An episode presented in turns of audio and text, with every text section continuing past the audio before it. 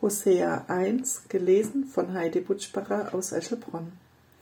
Dies ist das Wort des Herrn, das geschehen ist zu Hosea, dem Sohn Beres, zur Zeit des Usia, Jotam, Ahas und Hiskia, der Könige von Juda, und zur Zeit Jerobeams, des Sohnes des Joach, des Königs von Israel.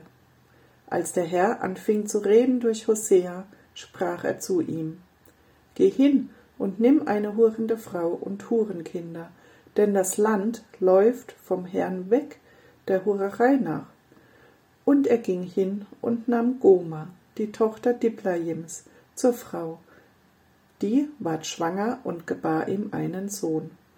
Und der Herr sprach zu ihm, Nenne ihn Jesreel, denn es ist nur noch eine kurze Zeit, dann will ich die Blutschuld von Jesreel heimsuchen am Hause Jehu und will mit dem Königtum des Hauses Israel ein Ende machen. Zur selben Zeit will ich den Bogen Israels zerbrechen in der Ebene Jesrael. Und sie ward abermals schwanger und gebar eine Tochter. Und er sprach zu ihm, nenne sie Loruhama, denn ich will mich nicht mehr über das Haus Israel erbarmen, noch ihnen vergeben. Doch will ich mich erbarmen über das Haus Juda und will ihnen helfen durch den Herrn, ihren Gott.